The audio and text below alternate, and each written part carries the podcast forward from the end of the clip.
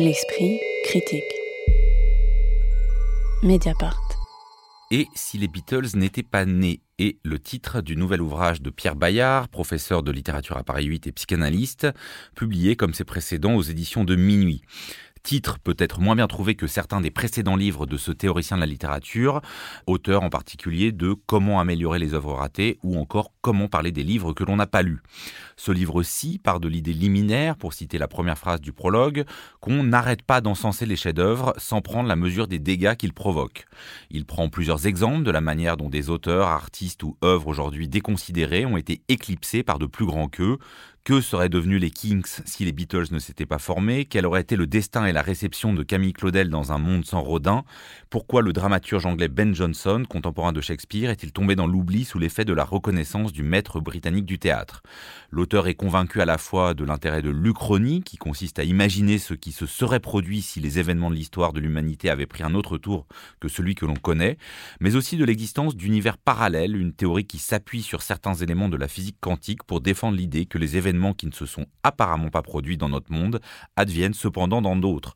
Alors, avant que peut-être on entre dans cet ouvrage-ci, euh, est-ce que vous pouvez, euh, euh, Pierre Benetti, nous expliquer un peu comment se situe Pierre Bayard dans l'univers de la théorie littéraire où il est à la fois décapant et singulier. Bah, ça fait une vingtaine d'années hein, que Pierre Bayard euh, pose des questions euh, assez. Euh, des énigmes, à vrai dire, puisqu'il il travaille plutôt sur des énigmes, des questions assez jouissives, il faut dire, à la critique, à la théorie de la littérature. D'une part, en faisant des contre-enquêtes sur des, textes, il, démonte des, les machineries littéraires à partir vraiment d'enquêtes de, à partir des romans. Donc il a repris Agatha Christie, il a repris même Édipe pour montrer que euh, les coupables qu'on croyait être euh, ceux présentés par le roman n'étaient pas les, les, vrais. Et d'autre part, avec euh, des livres plus théoriques marqué par une très très forte ironie, conduit euh, par un narrateur dont on ne sait jamais trop, et c'est assez rare à vrai dire dans les essais, s'il correspond bien à l'auteur, puisque parfois il y a des incises où il prend la parole à première personne, et à vrai dire, on ne sait absolument pas s'il s'agit de Pierre Bayard. Et ici, il renoue avec une veine critique qu'il avait ouverte il y a longtemps, par exemple avec son livre où euh, il proposait de lire Proust sans les digressions, ça s'appelait Le hors-sujet, ou bien euh, son livre Peut-on appliquer la littérature à la psychanalyse? Donc contrairement contrairement en général, aux essais littéraires, c'est vrai, c'est très vif, c'est très joyeux, c'est très séduisant, on va, on, va y revenir, je pense, parce que les, questions euh, théoriques et l'érudition sont solubles dans une écriture très alerte. Et il prend le temps, ce que ne font pas tous les auteurs d'essais, d'expliquer les notions, même avec un glossaire. Et il y a une vraie expérimentation littéraire qui est, euh, qui est devant nous. Donc voilà, c'est un peu sa manière de faire, qui est quand même euh, propre à cette collection aussi qui s'appelle Paradoxe, des éditions de minuit, où l'idée c'est de pousser le paradoxe au bout, cette fois-ci avec le, principe du et si. Et alors, euh, par rapport euh, à, aux différentes questions singulières que Pierre Bayard a pu poser au patrimoine euh, littéraire d'ailleurs, mais pas seulement, comment est-ce qu'on peut situer cet ouvrage-ci, Lise Wajman bah, donc il, euh, il, déploie à nouveau une, fiction théorique euh, posant des, idées qui semblent complètement loufoques à première vue. Donc ici, euh, les dégâts qu'ont causés les chefs-d'œuvre sur le reste de la littérature.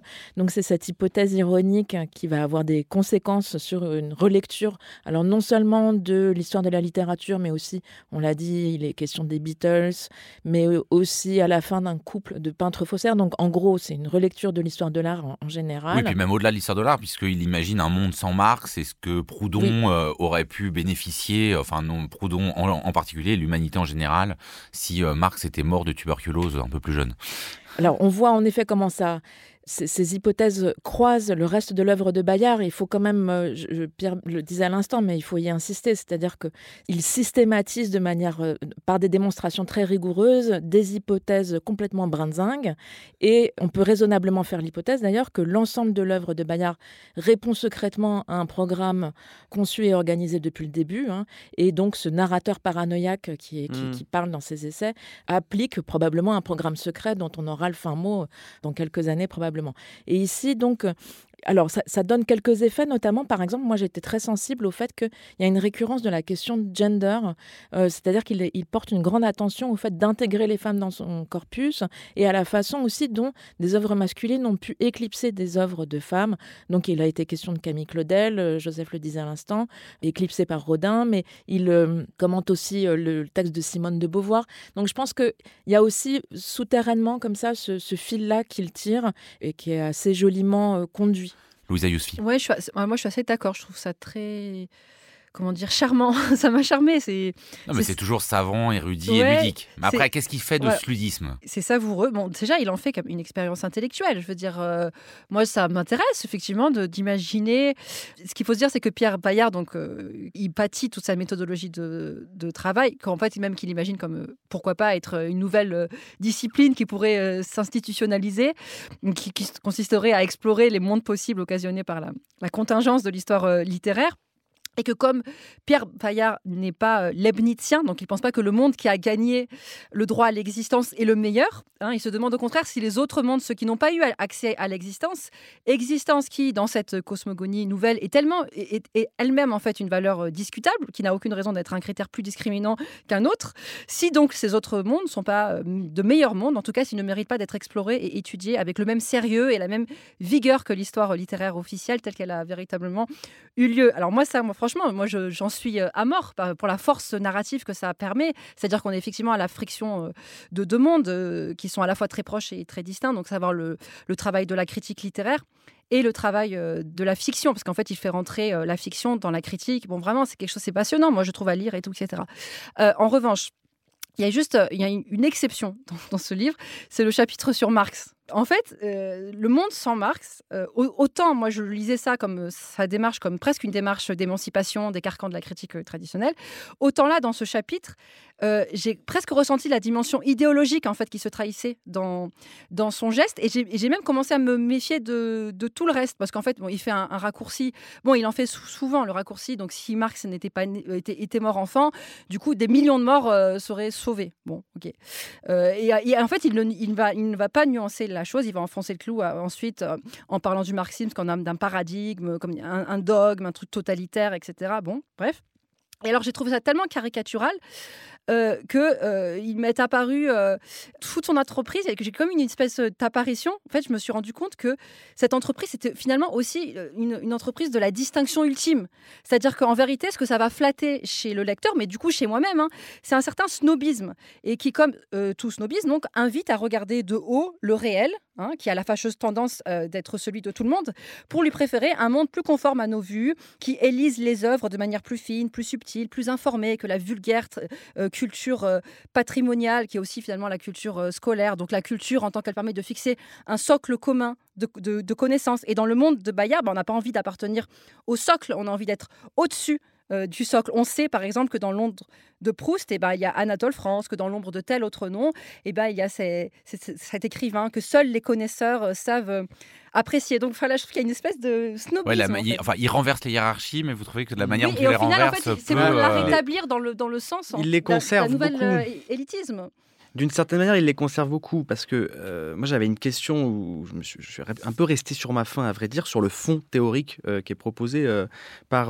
par le livre. Parce que est-ce que ce serait être trop positiviste, on va dire, puisqu'on est un peu parti en philosophie, que de préférer l'analyse de ce qui a eu lieu euh, plutôt que de ce qui aurait pu avoir lieu Franchement, c'est une vraie question.